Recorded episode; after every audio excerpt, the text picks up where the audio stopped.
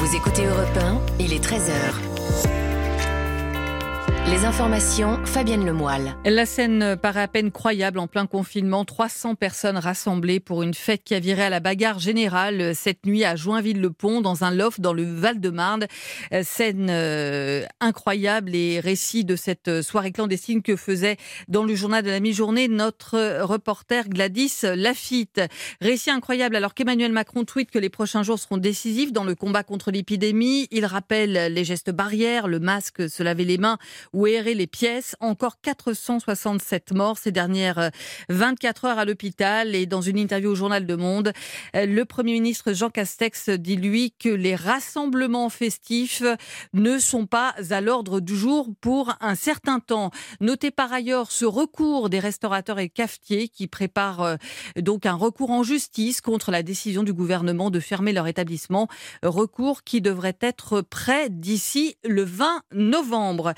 Le reste de l'actualité, la première apparition publique de Donald Trump alors que les médias américains ont annoncé hier les résultats définitifs euh, pour eux de l'élection. Joe Biden vainqueur avec 306 grands électeurs contre 232 à Donald Trump. L'actualité sportive avec les Bleus qui espèrent effacer leur défaite face à la Finlande 2 à 0 cette semaine au Stade de France face au Portugal ce soir.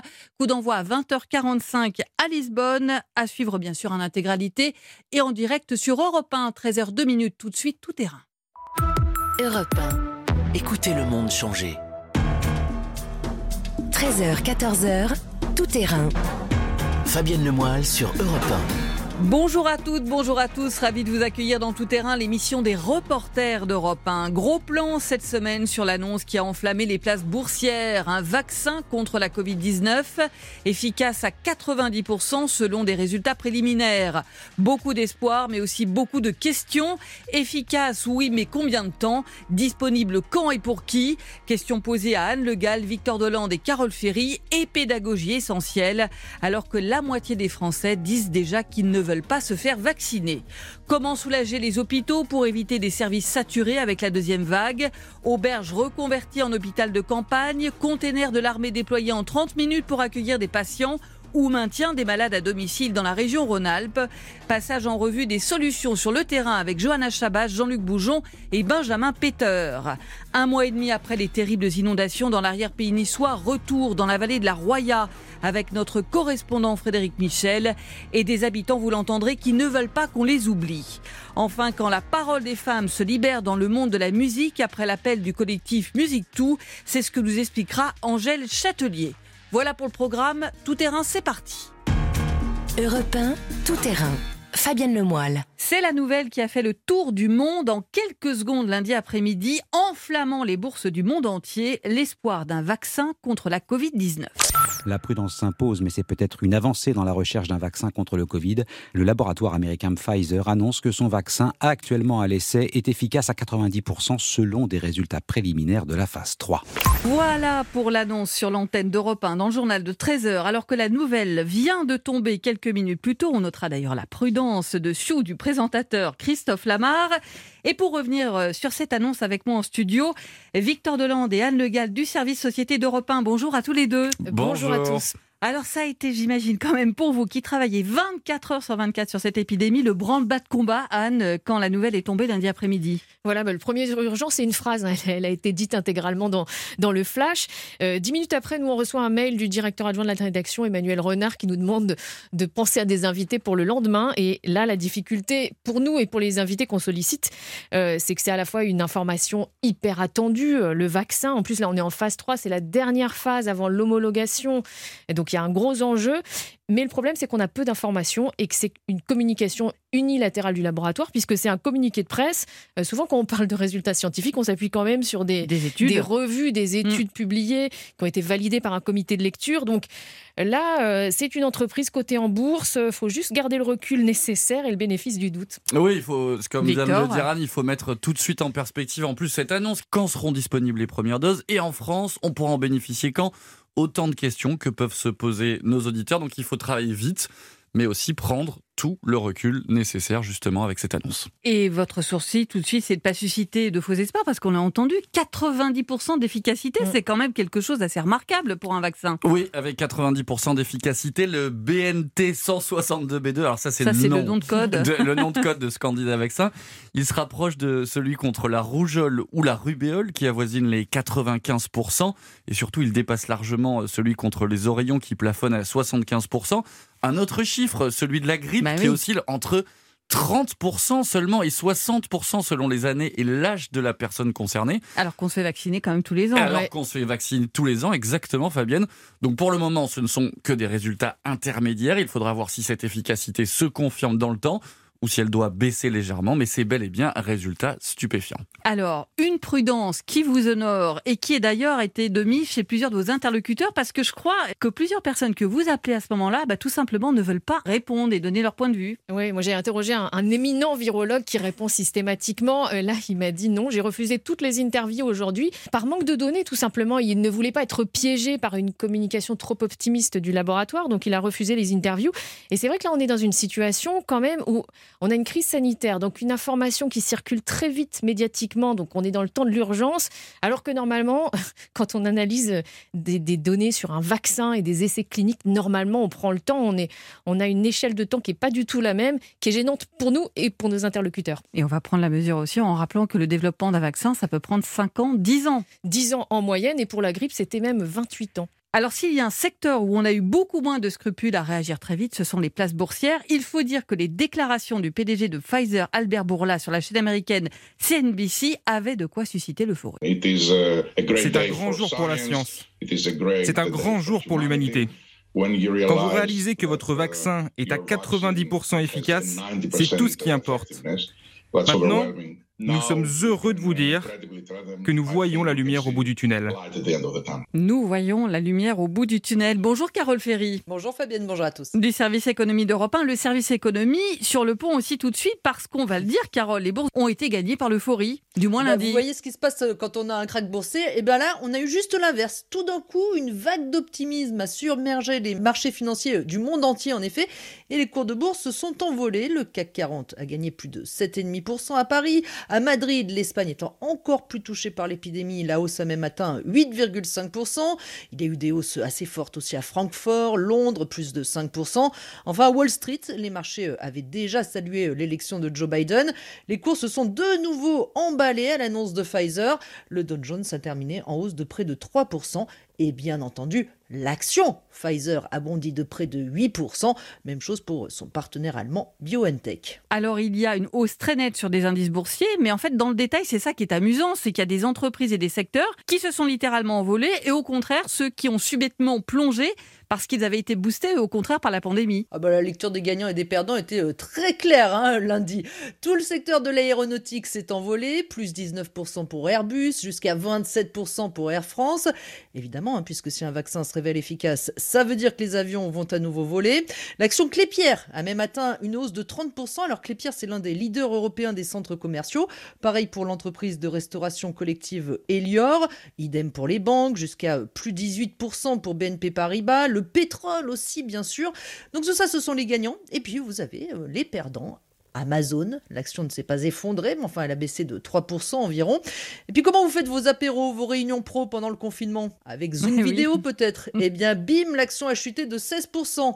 Une autre idée?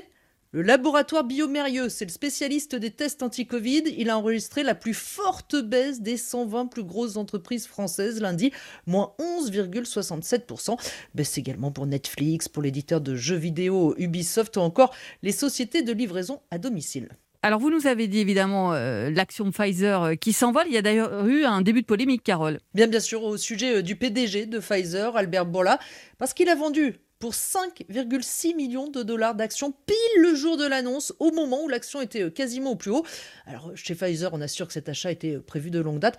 Enfin, quand même, hein, c'est euh, la concordance des dates a de quoi interpeller. On va faire comme Victor et Anne, on va rester prudent, mais enfin quand même, on peut s'interroger. Merci Carole Ferry. Un commentaire, euh, Anne, sur l'envolée des bourses mondiales. On avait l'impression que ça y est, euh, la pandémie est derrière nous lundi. Euh, oui, voilà, ça fait l'effet d'une petite bombe dans le monde économique, mais c'est normal puisque l'enjeu de ce vaccin, c'est le retour à la vie d'avant. Et, c'est vrai qu'aujourd'hui, face au virus, on n'a pas beaucoup d'alternatives. Soit on reste en confinement avec un masque, soit on a ce vaccin et, c'est tout l'enjeu. Mais d'ailleurs, c'est assez étonnant de constater que 24 heures après l'annonce, les les journaux ont tous titré sur l'espoir, le retour à la vie d'avant. Et il a fallu attendre 48 heures avant que les titres ne tournent plutôt autour des interrogations que suscite ce vaccin, autour des questions qui restent en suspens. Eh bien, vous restez justement avec moi, Anne Le Gall et Victor Deland. On va avoir une partie de ces questions que pose justement cette annonce. Quand ce vaccin sera prêt? Pour qui et quand? Fabienne Lemoyle sur Europe 1.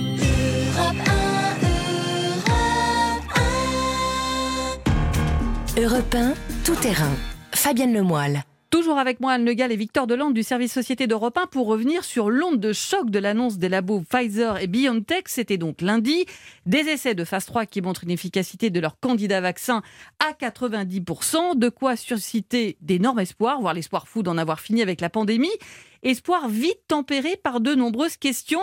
Déjà, première question, euh, c'est un vrai défi, Victor Delande, parce que ce vaccin, on va rappeler comment ça marche, il demande une vraie logistique incroyable. Oui, d'abord, ce qu'il faut bien comprendre, c'est que ce candidat vaccin mis au point par les laboratoires américains et allemands doit être conservé à une température extrême, comme l'explique Marie-Paul Kieny, présidente du comité vaccin Covid en France. Il faut le garder euh, dans ce qu'on appelle des congélateurs à moins 80 degrés. Et donc, ces, ces congélateurs sont très chers et ne sont pas disponibles partout. Et c'est pas du tout le type d'équipement standard qu'on trouve dans le cabinet des médecins généralistes. Ces congélateurs, on les trouve seulement dans les hôpitaux et dans certains laboratoires, mais lors de la conférence de presse jeudi sur le point d'étape du confinement, le ministre de la Santé, Olivier Véran, a annoncé que la France avait acheté 50 de ces super congélateurs pour stocker justement le vaccin Pfizer. Parce qu'on va le rappeler, Anne, c'est vrai, ce vaccin, c'est une technique particulière, totalement innovante et qu'on n'a jamais en fait euh, mis euh, en pratique. Voilà, c'est une technologie nouvelle dans les vaccins. C'est une technologie d'ailleurs qui a aussi été choisie euh, par les laboratoires Moderna et CureVac. L'idée, c'est qu'on n'injecte pas du virus atténué ou inactivé chez le, le, volontaire pour, pour tester le vaccin. Là, on, on injecte dans le vaccin un petit bout d'ARN messager qui est en fait une instruction génétique qui va donner à nos cellules un message pour que l'organisme produise des, des, défenses immunitaires. C'est une technologie qui a l'avantage d'être rapide, euh, pouvoir être déployée à grande échelle et qui n'est pas très coûteuse. Euh, le problème, c'est qu'on n'a pas beaucoup de recul sur cette technologie. Et notamment, effectivement, sur les effets secondaires. Voilà, et c'est aussi parce que c'est cette technique qu'il faut une conservation à moins 70 ou moins 80 degrés. Et puis, vous l'avez dit, c'est pas le seul vaccin en course. Là, c'est Pfizer qui dégaine en premier euh, ses résultats une partie de ces résultats, on a bien compris. Mais il y a par exemple déjà 500 000 euh, Chinois euh, vaccinés. Et d'ailleurs, je crois que c'est un vaccin euh, chinois qui va servir au Maroc. Oui, alors sur les Chinois, déjà dès le mois de mai, en fait, Xi Jinping avait annoncé qu'il testait plusieurs vaccins, notamment sur des, sur des soldats. Il y a, aujourd'hui, il y a quatre candidats vaccins en phase 3, quatre candidats vaccins chinois. Au total, on a une, quarantaine de, vaccins en test chez l'homme aujourd'hui et 10 en phase 3. Donc on, va les donner. Il y a Moderna Moderna, Novavax, AstraZeneca, Janssen Pharma, le russe Sputnik et donc les quatre euh, vaccins chinois. Et je euh, noterai, et d'ailleurs la question a été posée à Olivier Véran, pas de vaccin français pour l'instant en phase 3. Voilà, le vaccin de Sanofi est en phase 2 pour l'instant. Euh, alors sur ces vaccins, après chacun communique avec la transparence qu'il veut. Donc on, a des éléments sur, sur les vaccins américains, britanniques, etc. la communication chinoise ou russe est un petit peu plus opaque. L'autre grande question, c'est pour quand, euh, Victor Delande, un vaccin euh, chez nous en France et pour qui? Alors déjà, il faut être très clair, il n'y en aura pas pour tout le monde. Euh, les laboratoires Pfizer et BioNTech assurent pouvoir produire 1 milliard 300 millions de doses en 2021 sachant qu'il faut deux doses pour que le vaccin soit efficace. 650 millions de chanceux à travers le monde pourront être vaccinés. L'Union européenne a déjà mis une option pour en acheter 300 millions de doses. Ce seront ensuite aux États de déterminer les personnes prioritaires. En conférence de presse jeudi, Olivier Véran a accueilli cette nouvelle entre enthousiasme et prudence. Ce sera une excellente nouvelle que le vaccin soit anglais, américain ou ça restera évidemment une très bonne nouvelle pour la planète entière.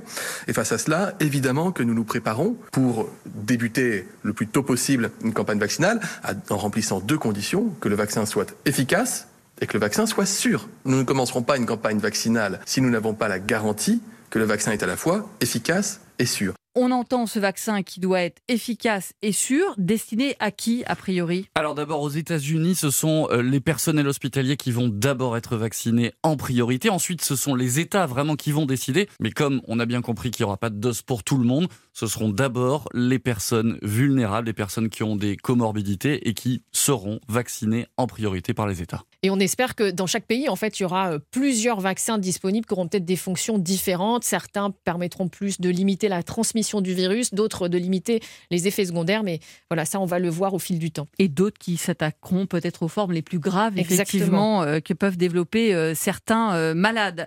Alors, on a entendu ce qu'a dit Olivier Véran. Il insiste là-dessus, la sécurité.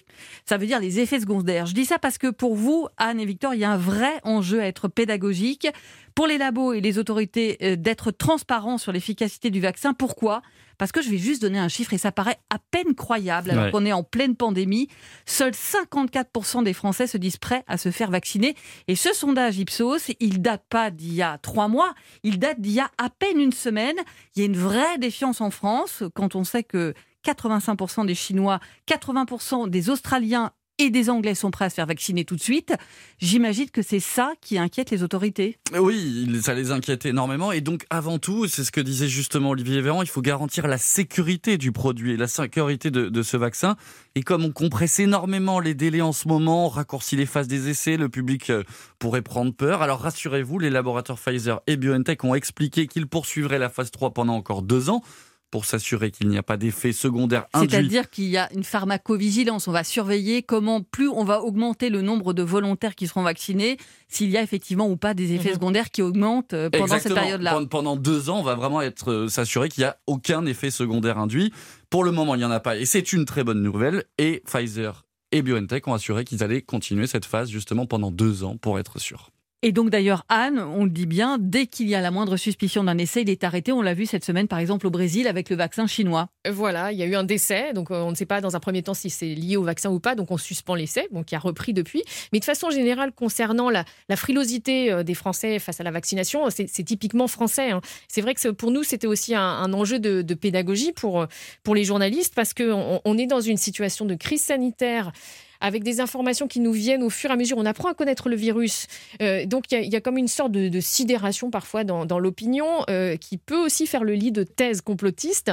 Il suffit après qu'il y ait des errements dans, l'information ou dans les politiques menées, euh, ça peut vite dégénérer. Donc il y a un enjeu de pédagogie, de rigueur aussi pour parler de ces vaccins quand ils arriveront sur le marché. Merci beaucoup Anne et Victor d'avoir pris justement ce temps de la pédagogie dans tout terrain. C'est précieux et de m'avoir accompagné pour cette séquence. Merci à vous. Merci, Fabienne. On marque une pause et vous le savez, un des gros défis de cette nouvelle vague, c'est de pouvoir continuer à soigner tous les malades en évitant de déprogrammer trop d'opérations. Alors sur le terrain, vous allez le voir, on s'organise pour trouver des solutions pour prendre en charge tout le monde.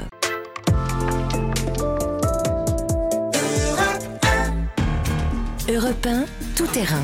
Fabienne Lemoyle. L'un des gros enjeux de cette deuxième vague, c'est de soulager les hôpitaux pour éviter des services saturés, que ce soit en réanimation, aux urgences ou en soins de suite. Et vous allez voir que sur le terrain, on s'organise. Nous serons dans un instant en Seine-Saint-Denis, l'un des départements les plus touchés lors de la première vague, où l'on s'organise pour libérer des places. Nous serons aussi en région Rhône-Alpes, où là, on facilite le maintien des malades à domicile. Mais d'abord, direction Toulouse. Bonjour Benjamin Peter. Bonjour Fabienne, bonjour à tous. Correspondant d'Europe 1 en Occitanie. Dans votre région, en fait, on s'est servi de l'expérience de la gestion de catastrophes pour trouver des solutions. Expliquez-nous. Eh bien oui, parce que vous savez euh, que Toulouse a toujours été à la pointe hein, dans ce domaine, puisque c'est notamment ici que le premier SAMU a été créé en 1968. Et puis, bien, bien sûr, la ville et sa région ont été le, le théâtre d'événements euh, terribles ces dernières années, où les services d'urgence ont été très sollicités. Il y a évidemment euh, AZF ou les attentats de 2012, ce qui a poussé à une nouvelle réflexion et à la création d'un centre de réponse à la catastrophe. C'est unique en Europe, c'est au CHU. L'idée de ce projet, en fait, c'est de faire de la recherche, d'innover et justement, c'est au retour d'une mission pour les attentats de, Barcelone en 2017, dont, le procès s'est d'ailleurs ouvert hein, cette semaine, que le patron du SAMU 31, le professeur Vincent Boone, s'est dit qu'il faudrait moderniser la prise en charge de, catastrophes. Et il s'est tourné vers des ingénieurs et des industriels. On s'est dit que Barcelone, entre guillemets, c'était une zone urbaine avec beaucoup d'hôpitaux autour et si jamais il y avait un attentat dans une ville qui n'a pas d'hôpital, comment est-ce qu'on fait? Où est-ce qu'on monte un hôpital voyez? Donc l'idée, c'est pour nous vraiment d'avoir cet hôpital qui se déplace et en quelques minutes, vous avez euh, une structure de prise en charge des patients. Voilà. On sait très bien que la rapidité de déploiement des structures de soins va conditionner la survie d'un certain nombre de patients, ce qu'on appelle les morts évitables. Le cahier des charges, on leur avait dit, c'était moins de demi-heure. Voilà. Ce que j'appelle le camion minute, c'était il fallait que le premier patient soit accueilli en moins de demi-heure. Donc c'était clairement pour nous une exigence du projet. Et deuxièmement, l'autonomie totale. C'est les deux innovations majeures, elles sont là. Voilà. Vous avez un avion qui s'écrase au milieu de rien, euh, ben on va monter l'hôpital mobile au milieu d'un champ. Voilà, on a bien compris le cahier des charges hein, pour euh, ce patron euh, du SAMU 31 Haute-Garonne. C'est effectivement d'avoir la possibilité d'intervenir en urgence sur un terrain de catastrophe. Et là, il a voulu justement l'appliquer à l'épidémie de Covid parce qu'on se souvient qu'il y a eu l'hôpital militaire de Mulhouse qui a été déployé en mars dernier dans le Grand Est et que ça avait pris du temps. donc, cette solution, elle s'est traduite comment? Par un conteneur sur un camion. Et vous avez même pu assister à une démonstration. Oui, juste avant de partir lundi matin, j'ai pu assister à cette démonstration de, l'UMPO, hein, l'unité mobile polyvalente Europe-Occitanie, c'est son nom complet. Et effectivement, c'est un conteneur tout simple, porté par un camion, le bras articulé le, le terre, on enlève quelques boulons, il suffit de 4 personnes seulement pour le déplier sur des rails comme un accordéon. Vous fermez de grandes portes pour, euh, pour créer des cloisons euh, extérieures et vous vous retrouvez avec un espace de plus de 66 mètres carrés, stable, en dur, complètement autonome donc en, électricité, en réseau informatique. Il y a le satellite aussi, l'oxygène, l'eau, puisque tout est embarqué. Le matériel aussi est déjà à l'intérieur. Il y a des brancards, il y a des respirateurs. Et ce qui est stupéfiant, c'est la vitesse à laquelle ça va. Hein, c'est ce que disait le professeur. Et vous avez été particulièrement impressionné. Hein, oui, vraiment, parce qu'entre l'arrivée du camion et l'arrivée des premiers malades, ils avaient euh, pris en fait des étudiants pour nous montrer l'arrivée des malades, comment ça pourrait être simulé. Et donc, vous avez une vingtaine de minutes seulement. On ferme les cloisons, on se retrouve avec neuf box qui peuvent chacun accueillir deux patients. Il y a une pharmacie avec tout le matériel, les médicaments nécessaires.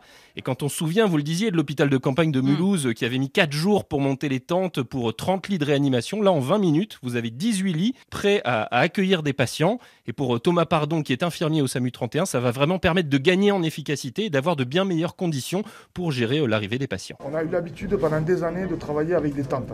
Les tentes, ça subit les, conditions climatiques. Là, on est sur une unité en dur, donc on peut faire face. Euh, s'il y a du vent, mais nous, on ne le sentira pas. S'il pleut, eh on ne le sentira pas non plus. On va être dans des conditions de travail qui, nous, vont nous faciliter énormément euh, la tâche. Et ensuite, le fait que ce soit en dur et qu'on puisse euh, mettre des box, ça nous permet en fait, nous, de nous retrouver comme finalement ce qu'on fait au quotidien. Dans les boîtes, là, vous avez les respirateurs, par exemple, les poutres électriques sont là. On a mis en place un système de filet où on peut accrocher les perfusions. Voilà. On peut arriver à gérer un malade de réa ici. Voilà, beaucoup de bruit hein, autour de vous à ce moment-là, au moment du reportage. On est bien d'accord, ça ressemblera pas à ça une fois que ça va être déployé. Euh, ce, sera plus calme. ça a déjà été utilisé par des militaires. Dans quelles conditions et à quelle occasion? Eh bien parce qu'en fait, c'est du matériel militaire à la base. C'est ce qu'on appelle un shelter. L'armée s'en sert pour faire des centres de commandement mobile, notamment. Donc c'est un matériel très courant pour eux. Et pour celui-ci, le CHU a fait appel à la société CGLEC Défense, qui est une entreprise toulousaine. C'était leur modèle de présentation, un peu leur modèle d'expo. Ils l'ont recyclé et ils l'ont adapté complètement aux besoins des soignants. Mais la technologie euh, militaire embarquée fait que bah il y a par exemple des murs anti-radiation. Le toit peut supporter jusqu'à 2 mètres de neige sans problème et qui peut aussi être euh, par exemple transporté par un A400M, l'avion de transport militaire, pour intervenir n'importe où. Bon, alors heureusement, euh, il n'y aura pas à supporter 2 mètres de neige, j'imagine, à Bayonne, où ça a été euh, déployé euh, il y a quelques jours. Et là, c'est pour soulager les urgences, en fait. Oui, effectivement, la neige, c'est plus rare là-bas. Alors, le centre hospitalier Côte Basque de Bayonne est, en tension, hein, comme beaucoup, et il avait besoin d'espace. Et comme ils ont participé en fait au projet de cette unité mobile à travers un partenariat franco-espagnol, ils ont logiquement fait appel au CHU de Toulouse plus par anticipation, hein, c'est ce qu'il disait, d'une situation qui pourrait se dégrader. Le camion est donc parti de Toulouse lundi matin. À 15h, il était à Bayonne et dès mardi, il a accueilli les premiers patients. Et l'unité va en fait servir pour les urgences vitales non Covid, hmm. ce qui va permettre effectivement de libérer des places dans l'hôpital pour les patients Covid et de limiter aussi les risques de transmission puisque bah, les patients vont beaucoup moins se croiser dans l'hôpital. Merci beaucoup Benjamin Peter pour euh, cette démonstration. On l'a vu sous vos yeux hein, de ce matériel qui euh, est issu euh, de la réflexion sur la gestion des catastrophes. Dans un instant, on part en Seine-Saint-Denis où là aussi on cherche des solutions parce que souvenez-vous, c'est l'un des départements qui avait été le plus touché en mars dernier lors de la première vague. Fabienne Lemoyle sur Europe 1. Et on vous raconte dans tout terrain comment on s'organise pour soulager les hôpitaux. Après le sud-ouest, autre exemple, une auberge transformée en Seine-Saint-Denis en hôpital de campagne. Bonjour Johanna Chabas. Bonjour. Là, l'idée, Johanna, c'est de libérer des places à l'hôpital en transformant un lieu qui pourrait ressembler, vous m'avez dit, à une auberge de jeunesse. Oui, c'est exactement ça. Là, le principe, c'est d'accueillir des malades alors qui n'ont pas été touchés par le Covid, mais qui sont à l'hôpital pour ce qu'on appelle des soins de suite, donc euh, pour de la convalescence après une opération, par exemple, ou en attendant d'entrer dans une structure médico-sociale.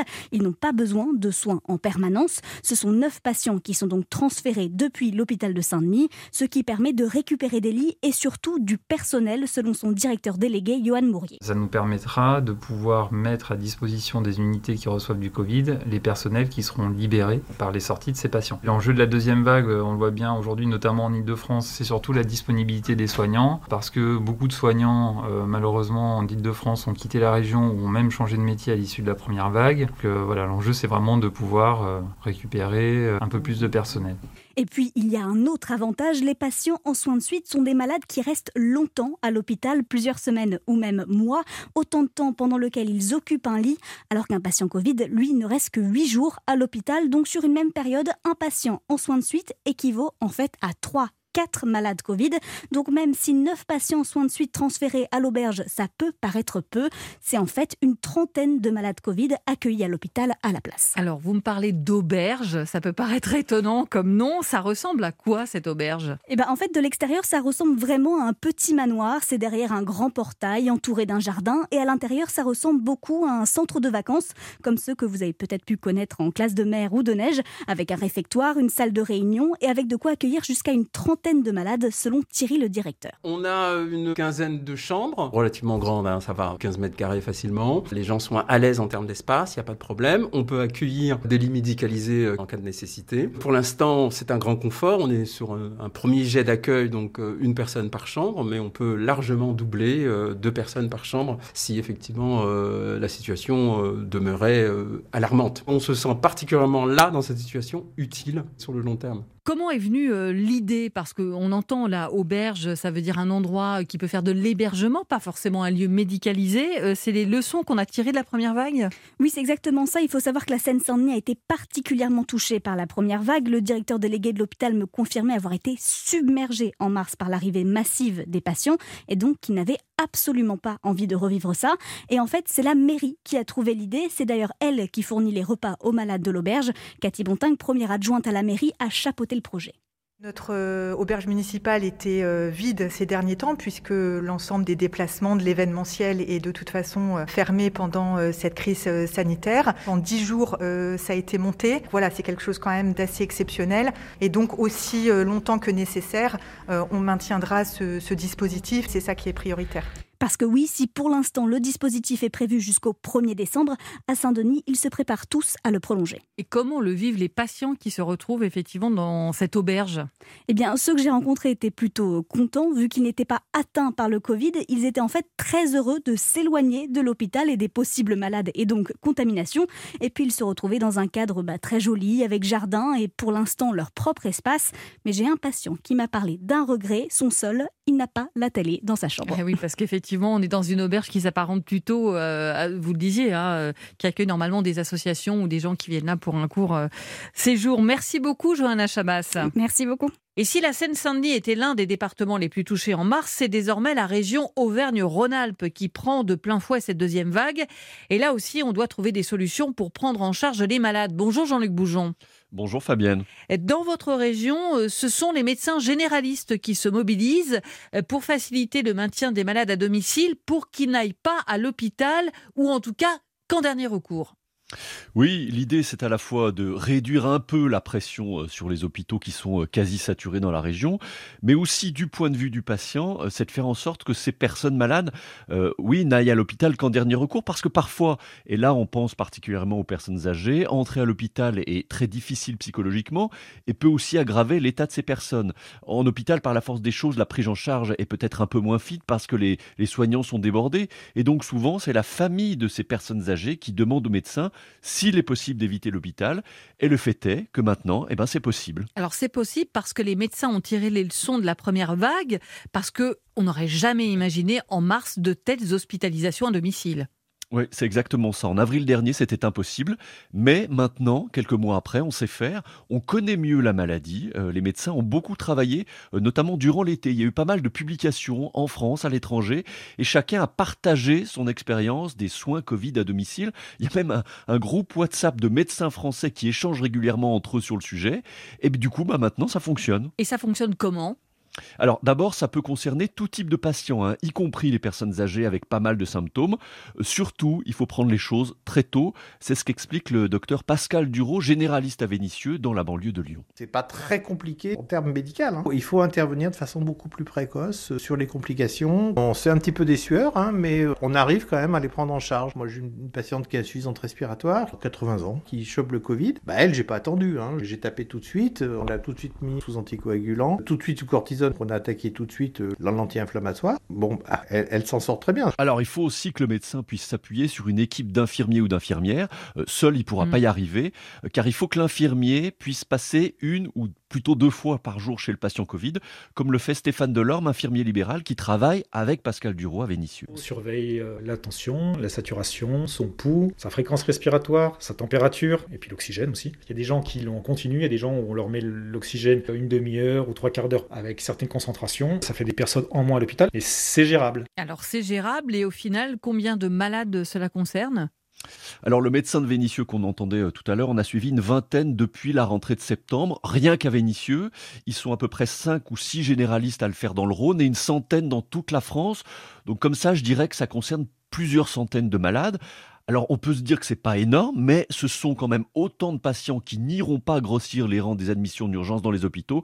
Et ça, ben, en cette période, c'est déjà beaucoup. Merci beaucoup Jean-Luc Boujon, et c'est d'autant plus précieux qu'on le répète, hein, votre région est en première ligne actuellement pour affronter la vague. Merci à vous. Merci Fabienne.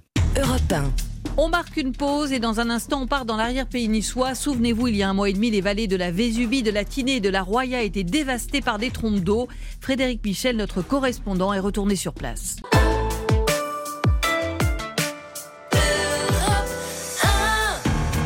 Europe 1, tout terrain. Fabienne Lemoyle. Il y a un mois et demi, l'arrière-pays niçois a été dévasté par de terribles inondations. On se souvient de ces routes dévastées, de ces villages inaccessibles que les habitants étaient obligés de rejoindre à pied. Bonjour Frédéric Michel. Bonjour Fabienne, bonjour à toutes et tous. Correspondant d'Europe 1 dans le Sud-Est, déjà, euh, on en est où du bilan humain de cette catastrophe?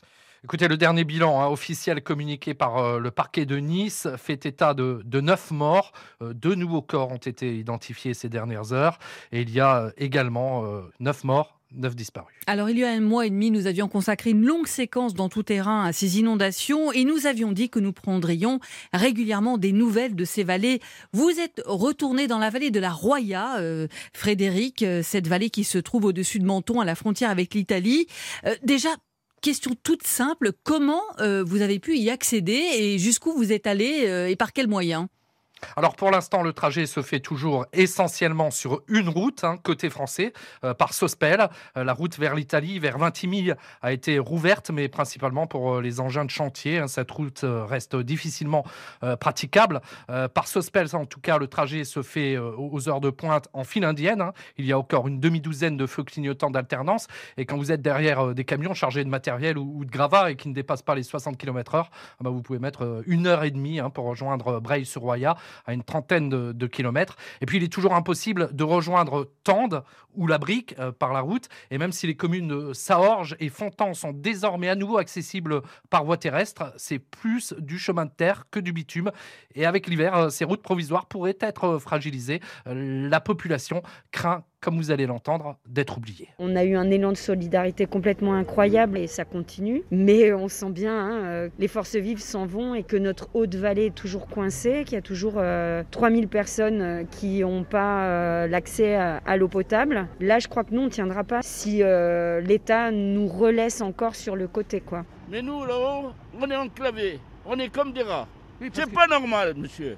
On va sur la Lune et on n'arrive pas à déclaver une vallée? Non, c'est pas normal. Voilà, on entend la peur de ces habitants d'être oubliés. Vous, vous avez redécouvert cette vallée que vous connaissez bien. Euh, quelles images vous avez euh, eues en arrivant sur place? Ah bah, Les dégâts restent impressionnants. Hein.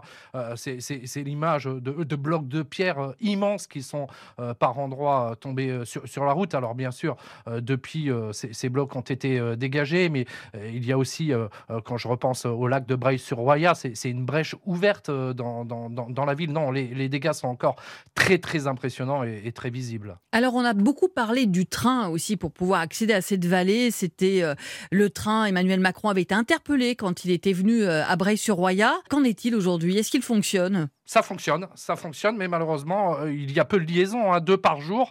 Il ne faut pas se louper. Et, surtout, ce train n'arrive toujours pas à tendre. Hein. Il s'arrête à quelques kilomètres. Il y aurait pourtant une solution acheminer les marchandises par l'Italie, euh, mais rien ne bouge, d'où l'agacement du maire de Tende, euh, Jean-Pierre Vassalo, que j'ai joint il y a quelques heures au téléphone. On m'a fait toutes les promesses du monde et maintenant, si ce soir il neige, on est piégé comme des rats. La seule solution, ils l'ont reconnu, elle vient de l'Italie. La, la SNCF, elle a une filiale fret en Italie. Et, si quelqu'un accepte de payer, c'est aux deux, aux deux États à s'entendre. S'ils acceptent de payer, on peut être Dès demain, on peut être desservi par les trains, on peut être desservi totalement par l'Italie. Et ça, il n'y a aucun, problème. Hein. Nous, on s'en fout de se couper côté français ou côté italien. Nous, ce qu'on veut, c'est pouvoir circuler, pouvoir être alimenté, pour être approvisionné en gaz, pour être approvisionné en essence. Tout ça peut se faire par l'Italie. On est un mois et demi après, on est presque à la case départ. C'est pas pensable. Maintenant, j'en ai marre de me battre. Voilà, franchement, j'en ai marre d'expliquer la même chose. Ça fait un mois et demi que je répète la même chose. Ça fait un mois et demi qu'on fait des visioconférences. Et on est à la case départ, c'est tout. Continuer à parler de nous, ça sera la seule façon d'exister vis-à-vis de l'extérieur. Voilà, on vient d'entendre la colère du maire de Tente, Jean-Pierre Vassallo. Pour qu'on prenne la mesure, Tente, c'est où précisément? C'est pas si loin du littoral que ça, en fait. Non, on est à 40 km de, Menton. On est vraiment dans la montagne, à la frontière euh, italienne. Juste après, c'est Cuneo. On se souvient aussi euh, des hélicoptères. C'était un bruit incessant dans la vallée il y a un mois et demi. Euh, c'est toujours le cas? C'était, car depuis dix jours euh, et la dernière rotation d'un hélicoptère Caïman, le, ciel est bien silencieux. Là aussi, euh, les élus et habitants de la Roya regrettent que le balai des hélicoptères ait cessé. Avant-hier, lors d'une réunion, les maires de la vallée ont redemandé le retour de l'armée. Ils réclament l'intervention du génie pour l'établissement de ponts et, la réfection des routes. Alors on leur explique que ce n'est plus du ressort du génie.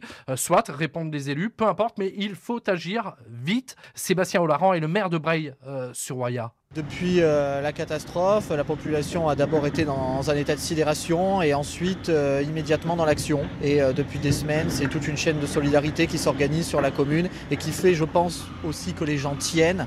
Et mon inquiétude, c'est surtout pour la suite, c'est quand les gens vont s'apercevoir qu'ils ne pourront pas aussi rapidement euh, qu'espérer reprendre une vie normale. Et j'insiste pour qu'on ait un accompagnement qui puisse se faire dans le temps long. Justement, les habitants, est-ce qu'ils ont retrouvé l'eau, l'électricité, le téléphone? Il manquait de tout il y a un mois et demi. Alors là, il commence à y avoir du mieux. Hein. L'eau sanitaire a été rétablie un peu partout et on attend euh, aujourd'hui les résultats d'analyse de l'eau potable. Attendent. Les habitants de la vallée devraient pouvoir à nouveau euh, consommer cette eau qui a fait défaut pendant de nombreuses semaines.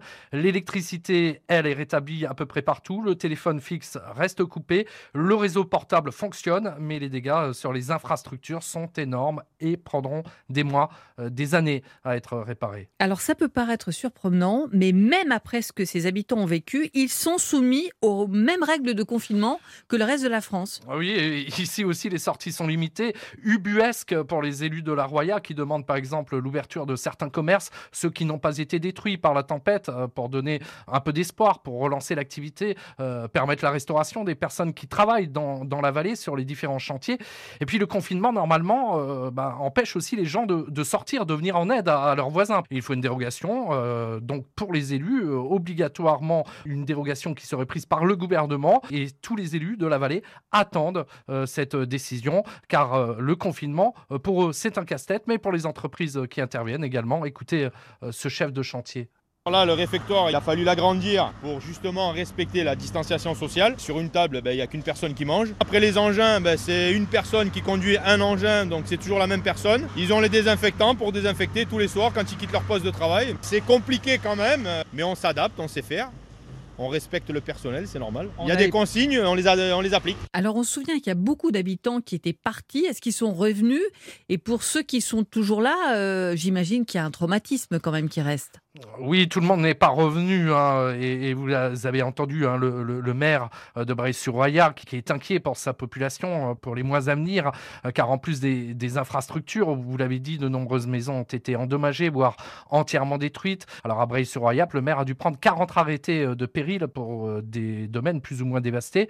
Il n'y a pas d'exode de la population, la vie reprend tant bien que mal, et, certains veulent garder espoir, comme cette habitante de Breil-sur-Roya que j'ai rencontrée sur un pont alors qu'elle regardait euh, l'avancée des travaux. Vous voyez une route là, il n'y avait plus rien, c'était complètement arasé. Et de jour en jour, ils ont réussi à réengraisser, à remettre de la matière et ça a été nettoyé. Ça paraît peu de choses par rapport à tout le reste, mais moi je trouve ça très encourageant et il faut absolument que l'on que l'on voit ça. Voilà, une note d'espoir. Je crois que c'était important pour vous aussi qu'on entende ces sons après euh, l'appel au secours hein, euh, du maire de Tende au début de la séquence. hein. Effectivement, et, que ce soit euh, à Breil-sur-Roya, euh, dans, cette vallée, ou que ce soit dans la vallée de la Vésubie également euh, fortement touchée, les personnes ont besoin de, sentir le soutien de, la nation. Il y a eu des promesses, et maintenant, ce sont les actes qui sont attendus. Merci beaucoup Frédéric Michel pour cette plongée au cœur de la vallée de la Roya. On le voit encore avec euh, beaucoup, beaucoup de travaux à venir et on y reviendra encore dans tout terrain euh, dans les semaines et les mois qui viennent. Merci à vous. Merci. Europe À suivre, quand la parole se libère dans le monde de la musique, un collectif Musique Tout appelle les femmes à témoigner.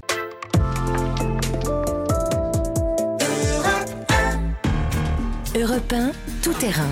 Fabienne Lemoyle. La parole qui se libère dans le monde de la musique, c'est l'objectif d'un hashtag lancé par un compte Instagram Musique Tout en plein cœur de l'été et qui assure avoir déjà recueilli plus de 300 témoignages. Bonjour Angèle Châtelier. Bonjour Fabienne. Vous suivez l'actualité musicale sur Europe 1. Vous avez enquêté sur ce collectif qui se cache derrière ce compte Instagram. Je dis qui se cache, Angèle, car il y a des communiqués, des échanges sur les réseaux sociaux, mais pas d'interview. Non, c'est ça. Tout a commencé euh, mi-juillet. Je me baladais sur Twitter et là, je vois un compte que je ne connais pas, appelé Musique Tout, avec un tweet qui disait Cette fois, c'est la bonne. Alors, depuis, nous avons échangé sur Twitter, justement, mais les personnes derrière ont toujours refusé de dévoiler leur identité ou même de mettre en relation les journalistes avec leur avocat. Car dans un manifeste, le collectif assure s'entourer d'avocats, justement. Et Musique Tout, bien sûr, référence directe à MeToo. Comment euh, se justifie ce collectif? Bien en disant que l'on doit se concentrer, nous journalistes, sur les agresseurs et les victimes de violences sexuelles, pas sur le collectif euh, en lui-même qui recueille les témoignages. Alors, c'est quoi justement la démarche de ce compte Instagram? Et on va le dire, qui se borde, on va dire juridiquement, puisqu'il n'y a pas euh, effectivement de nom euh, mis directement sur les hashtags. Vous allez nous expliquer C'est justement. ça, c'est une démarche assez inédite. Musique Tout donc qui est né en juillet, s'est donné trois mois pour recueillir des témoignages de victimes de, de- de violences sexistes et sexuelles dans la musique. Alors la particularité, c'est que sur le formulaire de témoignage, on est obligé de nommer son agresseur. Pourquoi? Parce que la démarche de Musique Tout consiste à mettre en relation ensuite des victimes de la même personne. Donc c'est pour ça pendant trois mois, on a pu voir euh, passer sur les réseaux sociaux des appels à témoignages qui disaient, euh, par exemple, un producteur de festival dans la région centre est accusé d'agression sexuelle. Si vous vous reconnaissez, contactez-nous. Alors il n'y a aucun nom d'agresseur potentiel qui est donné, hein, c'est ce que vous disiez. Musique Tout ne le fera pas, car leur but premier, c'est bien de réunir toutes les victimes hein, pour voir si elles veulent porter plainte ensemble. Donc ça veut dire que la personne qui veut témoigner donne le nom de son agresseur, j'ai envie de dire anonymement dans le secret de ce formulaire, mais par contre que rien n'apparaît sur Twitter, ni le nom de la victime, Non. ni le nom de l'agresseur potentiel présumé. Voilà. Euh, mais il n'y a pas déjà eu des appels euh, pour que la parole se libère dans le monde de la musique? Bien si, il y avait une tentative en 2019. Plus de 1200 professionnels du secteur avaient signé un manifeste publié dans Télérama à l'époque.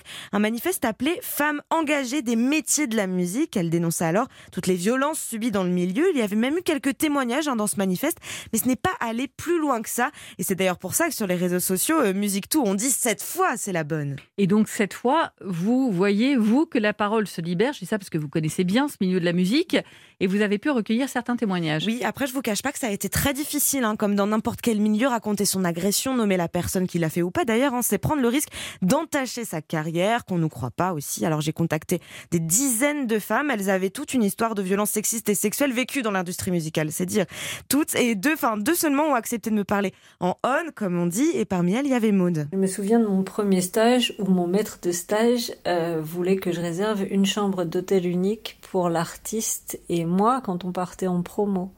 Euh, parce que l'artiste me trouvait sexy, donc euh, c'était cool de prendre une chambre pour deux et ouais c'était un peu, ça aurait été un peu un cadeau quoi pour lui et que ce soit euh, les collègues ou les boss, en fait, c'est au quotidien des réflexions comme ça. Voilà pour le témoignage de Maud qui illustre aussi le fait qu'on est dans un milieu, on va le rappeler, très masculin. Très très masculin. Le collectif pour la santé des artistes et des professionnels du secteur avait fait une étude. 86% des directeurs de labels sont des hommes et 88% des programmateurs des salles de musique. C'est énorme. Alors, autre témoignage que vous avez recueilli, celui de Maëva. Oui, il y a eu Maëva qui est chanteuse dans le groupe de rock Bandit Bandit. Elle a vécu deux agressions, l'une avec un chanteur et l'autre avec un éditeur qui lui proposait un paiement euh, en nature contre un logement au printemps de Bourges. Musique Tout l'a poussé à prendre la parole. Les agresseurs euh, agissent en toute impunité depuis des années et j'en ai marre de, je dirais, que tout le monde sache et que personne ne dise rien. À chaque fois qu'il y a eu des, euh, des profils publiés sur Musique Tout, on savait tous de qui ça parlait.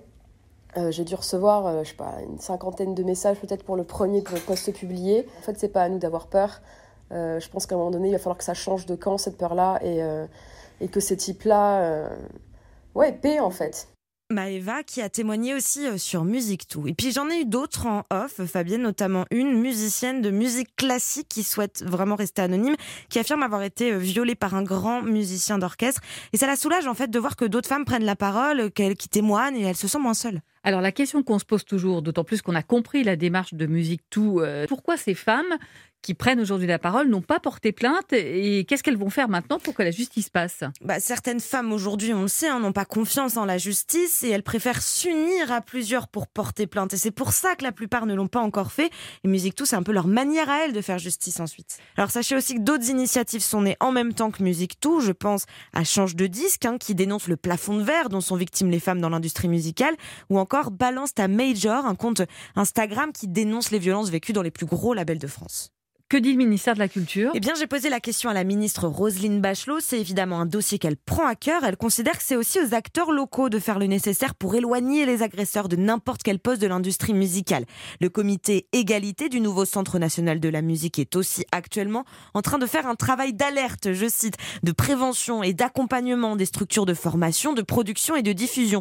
Travail qui sera présenté à la ministre d'ici la fin de l'année. Merci beaucoup, Angèle Châtelier. Merci. Europe 1.